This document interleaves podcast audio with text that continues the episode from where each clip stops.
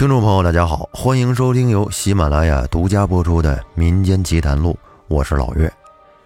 大千世界无奇不有，这一期我接着给您讲奇人异事系列。我先给您说一个以前相传在北京的一个能人吧。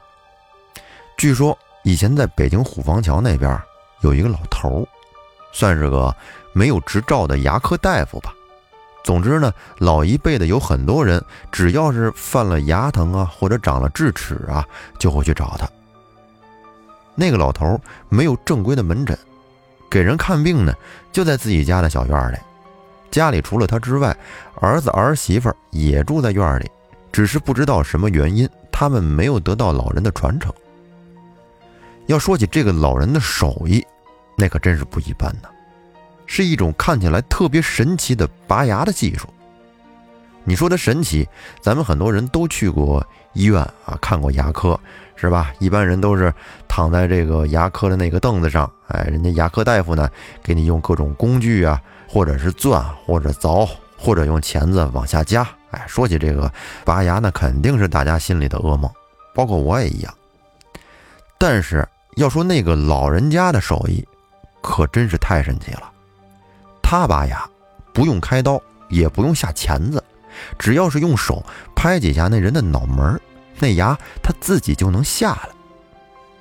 当时有一个朋友长了智齿，去医院一检查，说他这个比较麻烦，得去更大的医院才能看。估计那个智齿是横着长的吧。但是这个朋友呢，他耐不住疼的厉害，这牙疼不是病，疼起来真要命啊！但是又害怕拔牙太疼。于是他妈就带他去找那老头了。其实刚开始的时候，他也不太相信，毕竟很多所谓的高人呐，也都是骗钱的江湖大夫啊。很多说他的神乎其神，也都是传言。可是本着死马当活马医，他就跟着他妈一块去了。结果到了老头家里边，说明了情况之后，那老头只是摸了摸他那下巴。然后就让他使劲张嘴，完事儿就说了句：“没事儿，能治。”据那朋友说，当时那老头是一边帮他揉着下巴，一边时不时的用手拍拍他脑门儿。他这本来还琢磨这拔牙拍脑门儿干嘛呀？过了一会儿，老头就让他使劲吐。这朋友就听话的，随口使劲的这么一吐。结果那智齿还真就给吐出来了，就是这么神奇。从那儿之后，那个朋友对这老头就特别佩服，家里亲戚朋友有谁牙疼，他就主动帮着联系。可惜没过几年，等他再去的时候，人家家里人就说他让人给请走了，以后不再看这病了。具体去了哪儿，人家也不告诉。总之，从那儿之后，就再也没有遇到过这么看病拔牙的人。反正总之就是一个很有本事的这么一个老头儿。您看，咱们也说过不少的奇人异事了，有很多很特别啊、很奇异的看病方式，而且还能把病看好。那么说到这儿啊，其实我就在想，这些看病方式有可能都是来源于祝由术。祝由术不知道大家有没有了解过？我可以给大家简单的说一下。这祝由术又称作祝由科，是中国古时候治病的十三科中的一科。相传是古代医术或者传统道法的一种流派，就是不需要用针灸或者药物，用咒语或者符咒就可以治病。但是呢，因为治病的方法太过于神秘，民众很多都不能理解，所以把它视为巫术。在《黄帝内经》里边就有祝由十三科的治病方法。由于历史的原因，祝由治病一直只在民间秘密流传，被极少数人掌握和应用。当然，这种治病方式肯定是现代科学所无法解释的，要不然的话，咱们的医院里边可能也会有这一科了啊。但是这个祝由术的真假呢，现在也是无从考证，很多疗效也都只是民间传说。但是，它也没准是符合了常人咱们不知道的某种事物的规律吧。那下面我就再给您说几个啊和祝由术有关的治病的案例。这个是在古时候古书中记载的一个事情。说是在有一年，有一个士兵，他的眼睛被箭给射中了，那箭呀，直接就插在眼球里了，而且呢，插得很深，拔都拔不出来。于是他便赶紧寻访到了一个专业从事祝由科的人，是一个岁数特别大的老太太。这个老太太到了现场之后，就让人把受伤的人用绳子给他捆在了东边的一个柱子上。而老太太自己则站在西边的柱子上，跟那儿念咒。看热闹的人在老太太边上围了一圈。老太太念了半天咒之后，她让围观的人稍微的退后，然后自己大喝一声，一歪头，只见受伤者眼里插着的这支箭，立刻就从眼睛里边反方向的飞射了出来，并且射中了西边的柱子。这一箭射的还特别深。入目足有一寸多深，离着老太太的鬓角就有几寸的距离。这下在围观看热闹的人都给吓了一跳。然后他们走上前，再看受伤者的这个士兵的眼睛已经好了，完全没有受伤的痕迹，多么神奇啊！相当于把这支箭给转移了。还有一段记载说的是，有一个名叫金钩李胡子的人，善于治疗伤痛。有一次。有一个妇女患了乳痈，就是乳房化脓发炎了。如果要是说动手术呢，势必要用手触摸到妇女的乳房，这个在当时那个年代封建社会啊，这个不太好。但是这个金钩李胡子看病，他不用手，他呀念了一番咒语，随即就将这妇女身上的这个化脓的炎症转移到了屋里的一根木柱子上。然后呢，他便在这木柱子上动手术，结果你就看呀，这柱子上是脓血直流，而这妇女却是一点感觉都没有。没多长时间，医生就把这化脓有炎症的地方给割了下来，而这妇女的伤痛呢，也很快就好了。您看看，多么神奇！我再给您说一个，这个是以前有一个赵海涛先生写的祝由科的邪门邪术。在这里面，他提到过一些他曾经亲身所见的体验。他说，小时候我们家住在江苏常州李家桥。李家桥是个仅有百余家铺面的小镇。每隔半年，镇里就会有一位光头、穿长袍、布鞋的祝由科郎中出现。每次来呢，就住在我们家隔壁的一个小客栈里。他每天是清早起身。先在院子里焚香烧纸，膜拜天地，然后再开始在街边摆地摊儿。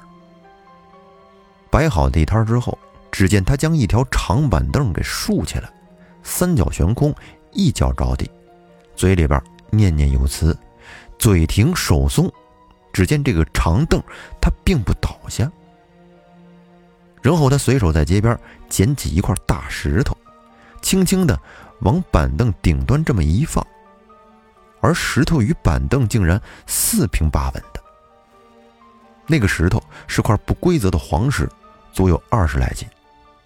等到有人围拢过来，他就从小箱子里拿出一张画了符的黄表纸，吐口唾沫，往店铺的门板上一贴，通常是已经歇业店铺的门板啊。在这黄表纸的中央，钉一枚小洋钉。然后右手端起满满的一杯水，左手呢拿起一个直径约有一尺的小竹筛子，伸到大家面前，让观众过目以后，往杯口上这么一盖，嘴里边念念有词，再迅速的将杯子与竹筛同时翻转过来，提起筛子边沿上的三根小绳子，扭在一起，往小羊钉上一挂，这杯里的水竟然。一滴都漏不出来。摆出这两套架势之后，这位祝由郎中就坐在一张小破书桌后面，跟那儿悠然自得的摇着折扇，大吹法螺。破书桌上面摆着几本不知名的药书和几叠黄表纸，每本书都是破烂不堪，字迹模糊难辨。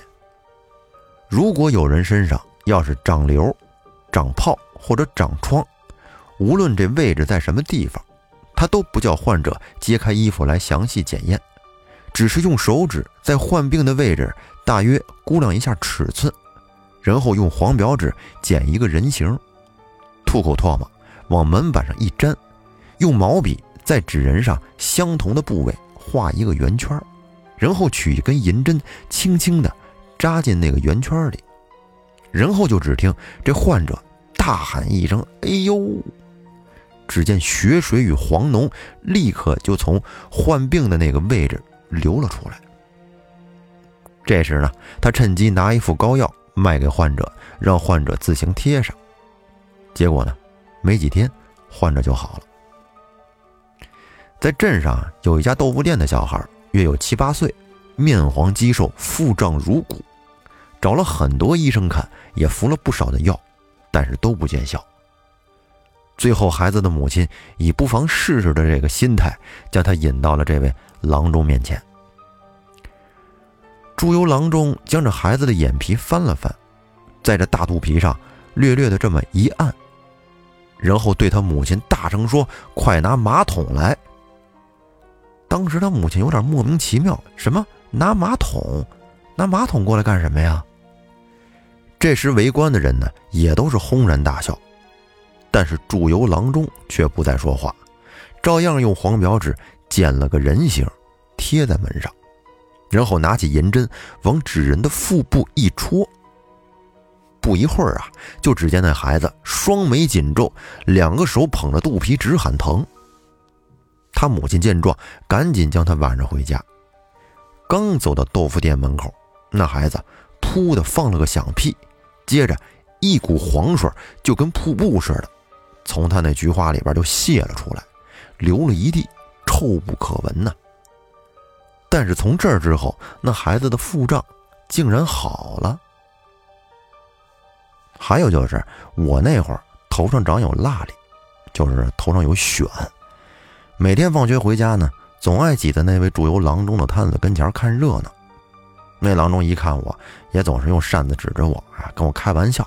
阴阳怪气的说：“某某某蜡里头，赶快向我求！若要蜡里好，给我磕个头。”每次气得我都是转身就跑。有一次啊，那郎中拉着我说：“你拿一枚铜板给我，我变个把戏给你看。这铜板呢，一会儿还还给你。你不要磕头，这蜡里也会好。”我一听觉得挺好玩，于是就当着众人半信半疑的。掏出了一枚铜钱，给了他。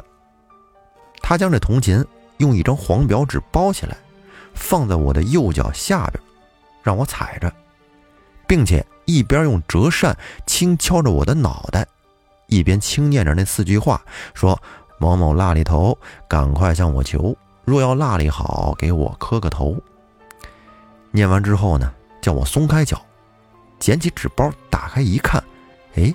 那铜钱没有了，只有很小的一包黄色药粉。他说：“你把这药粉拿回去啊，泡一杯水，抹在蜡里上，以后就好了。”我说：“那铜钱呢？”郎中说：“铜钱在你家后院的一棵桃树下面，赶快回去捡吧。”说着就把我推出了人群。而我拿着药粉跑回去一看，果然。那个铜钱还真在桃树下边，并且呢，我头上的这个蜡里涂了药粉以后，不到几天就渐渐好了。后来家里的人拿了一枚袁大头去谢他，但是他坚决不要。哎，这些事儿听起来真是神神乎乎的啊！可能有的人觉得呢，这是封建迷信，但是呢，我觉得中华民族的历史源远流长，现代医学也是后来才有的。以前在没有西医的时候，人们不就是用中医看病吗？人们照样进化生活了那么多年。现代人有的病，以前那些人肯定也有。但是当时的人是怎么治的呢？可能会有一些人因为生病治不好就死掉了。但是我宁愿相信，在以前会有一些神奇的治病的土方法，只不过随着时代的发展，慢慢的都消失了。那这期节目咱们就说到这儿，感谢大家的收听，欢迎您订阅专辑并关注主播，我们下期再见，拜拜。